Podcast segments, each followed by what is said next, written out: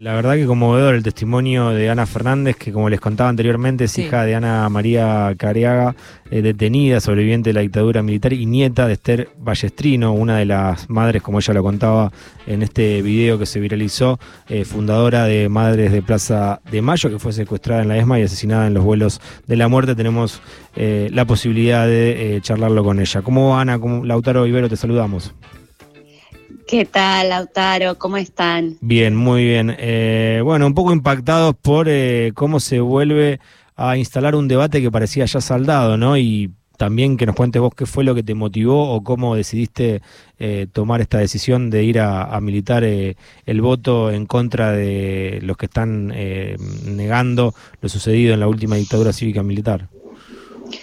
Bueno, la verdad que como, como digo en el, en el video es eh, absolutamente genuino, lo hice porque estoy muy preocupada. Este, y hablando con, con una amiga de, de, esta preocupación de cómo puede ser mm. que esta que, que, estos personajes que se expresan de esta manera, que destilan odio, que eh, no solo justifican, sino que, defienden, están de acuerdo con lo que hicieron los genocidas, tengan posibilidad de gobernar un país, ¿no? Que en definitiva, eh, cuando gobiernan, gobiernan para todas y todos, este, los que los eligieron y los que no los eligieron, este, y, y realmente me preocupaba. Decía, ¿viste cómo puede ser que que, la gente los elija.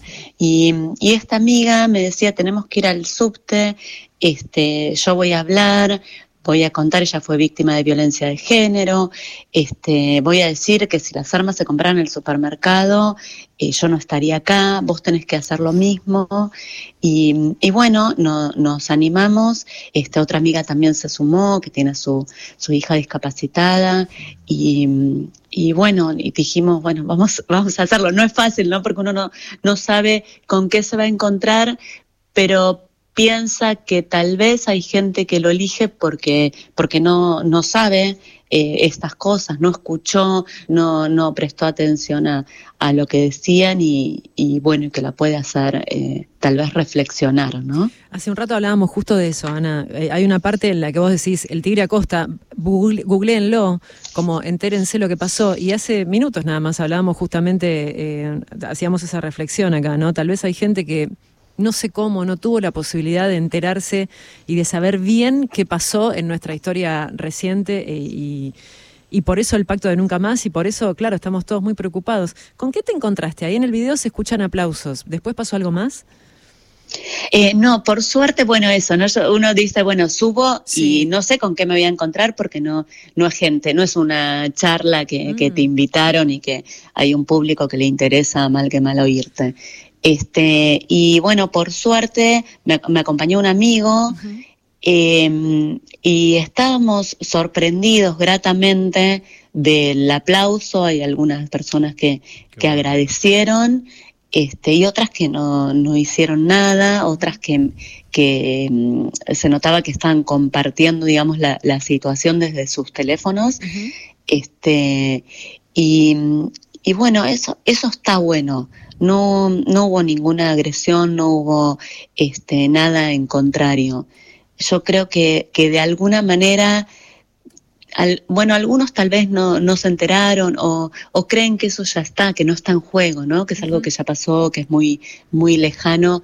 Y, y otros tal vez eh, no quieren saber porque eh, esos eh, saber es hacerse cargo, es decir, bueno, eh, sí, estamos viviendo un montón de cosas, pero esto nunca más y, y, no se puede cambiar un país eh, desde con una cuando ya está esta postura, ¿no? Entonces, eh, tal vez el hecho de que uno lo diga es, bueno, me tengo que hacer cargo, voy a elegir esto por lo que sea, sabiendo que se apoya a los genocidas, que pueden quedar libres, este, no sé, me parece que, es por ahí. Pero bueno, la, la, reacción fue interesante. Ana, ¿y mm, esto fue antes o después del debate en TN, más allá de que no cambia mucho? Eh, te lo preguntaba porque no sé si prestaste atención o pudiste ver la parte en que Victoria Villarruel no dice nada, no dice, Rosy le pregunta si ella tiene mm, la intención de liberar genocidas y de hecho termina hablando de uno, eh, de ellos que está preso para ella injustamente. Sí, yo creo que ella evita decir lo que, lo que dijo muchísimas veces, mm. este, que, quiere ser, o sea, ella eh, quiere que, estén libres, y creo que no lo dijo intencionalmente, eh, porque sabe que mucha gente no quiere eso, que la mayoría de las argentinas y los argentinos dijimos nunca más y no queremos eso. Yo lo hice el video la, el día, justo el día anterior. Mm. Este, y cuando la, escuché, me di cuenta que, bueno, que, esto que no fue fácil de hacer, porque uno se expone mucho, eh, valió. valía la pena. Totalmente. Totalmente. Ana, ¿lo hiciste una sola vez, esa vez que podemos verlo registrado, o después en otras oportunidades pudiste expresarte en otros espacios públicos así espontáneamente? No, lo hice esa vez. Esa vez. Eh, o sea, con estas características, lo hice esa vez, eh, sí, lo que había hecho era tal vez ponerme a conversar con alguien, ¿no? alguien hace un comentario y tratar de hablar así uno a uno, pero con estas características esa vez. Que me parece que es como la tarea que tenemos, en algún punto todos pensaban, va, no sé, hablo por mí, por mi compañero también un poco nos sorprendió mucho esto que está sucediendo, este, este, este discurso que emerge. Eh, la verdad que pensamos que ya estábamos todos de acuerdo, eh, más o menos informados, pero nunca creímos que, que, bueno, que iba a tener este apoyo, digamos que, que toda esta gente pensaba así. Eh, y nada, lo, tomamos también como un punto de partida, o yo por lo menos muy en lo personal, de hacer esto, ¿no? De, ir a través del diálogo, de repasar la historia, de creo que no podemos eh, dar por sentado nada de ahora en más, como empezar otra vez de cero e invitar a los espacios eh, a hacer este ejercicio de la memoria permanentemente. Exactamente, es como vos decís, o sea, uno se da cuenta que nunca más se construye día a día, ¿no? Que, que no podemos dar por sentado este, que, vale la pena hacerlo, porque vale la pena vivir en democracia, 40 años de democracia, este, son, son cosas que, que muy, la democracia nos costó muy cara, ¿no? Este, y, no, la, no la podemos perder. Y sí, yo veo que, que, bueno, que se multiplicaron los, los mensajes, los testimonios, y está buenísimo porque yo intenté resumir eh, una historia que, que, en realidad abarca muchísimo más este, en un minuto mm. y tengo mi primo que nació sin conocer a su papá, este, mis hermanos que tienen otro tío desaparecido, eh, ¿no? O sea, son eh, mis primas que viven en Suecia, otros que quedaron en México, es una familia desperdida. Uno trata en un minuto de decir algo, pero son 30.000, 30.000 historias, 30.000 familias. Entonces, este, si cada uno puede, cada una contar lo suyo, eh, yo creo que, es un impacto que no se puede negar. Eh, Ana, ayer también Villarroel fue entrevistada por Eduardo Feynman y le consultaron sobre la relación con Videla y ella dijo a Videla lo he visto dos veces con toda la furia, tres tal vez, como diciendo dos o tres veces lo vi nada más a Videla como si fuese algo normal. ¿Qué te genera esa declaración? Este, sí, la, la verdad eh, es muy fuerte esto que vos decís, ¿no? Dicen, bueno, no, lo vi dos, tres veces, o em, no, bueno, no fueron 30 mil, vos hablas de las torturas y dicen, no, no, pero no fueron a, a 30 mil, fueron, no sé, a 9 mil, no sé qué, qué, dicen, este, como, como si entonces eh, está bien, ¿no? Todo vale. A mí se me se me escruje el corazón, la verdad. No viniendo de ella, porque te digo, no, no me sorprende. O sea, ella eh, apoyó a Videla, no, no es un, personaje nuevo. Este, eh, es nuevo que, que ahora se haya presentado como vicepresidenta, ¿no? Es nuevo que es su primer trabajo formal sea ahora en el Estado al que critican, pues ella nunca tuvo, tuvo trabajo pero, o no sé cómo, cómo vivió, pero no tenía nada al menos este, eh, en blanco, ¿no?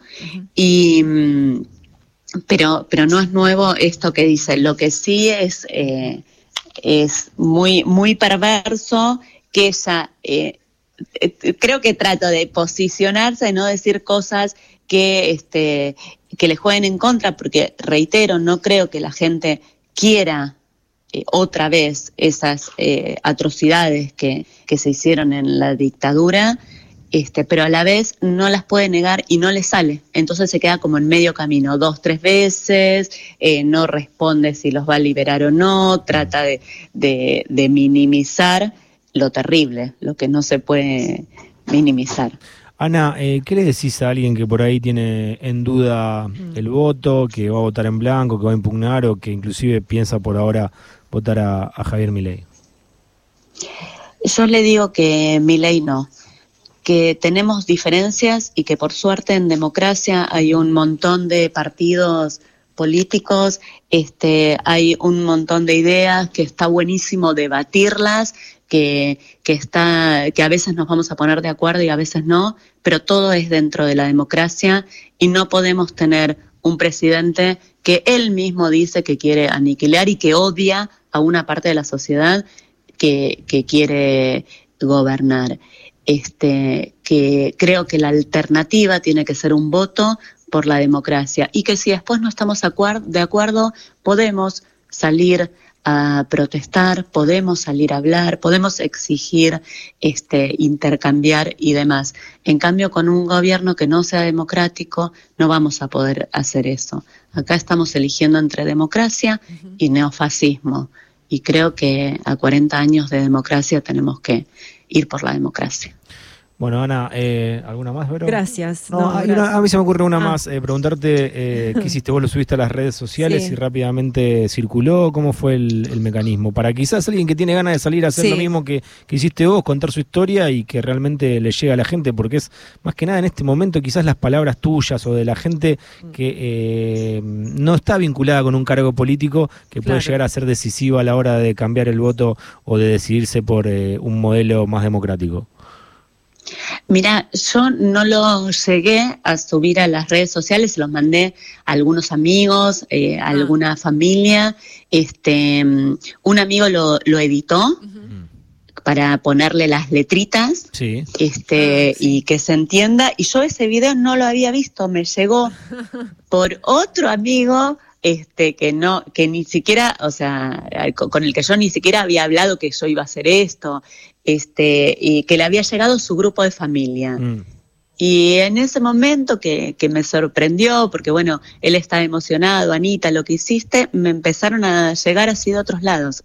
Así que bueno, eh, no, yo el video editado no lo, no lo tengo, o sea, lo tengo desde lo que se difundió. Bueno, entra a las redes este, sociales y lo encontrás rápidamente, Ana, por suerte. Sí. Sí, sí, este, por suerte, por suerte sí, la verdad que, que bueno, e, está bueno, así que bueno, eso, eso es lo que, lo que tienen que hacer. Y yo ya lo vi, ya vi, este, otras personas que, que contaron sus historias, sus relatos y que lo están subiendo, así que bueno, está buenísimo. Muchas gracias Ana por la iniciativa y por hablar con nosotros.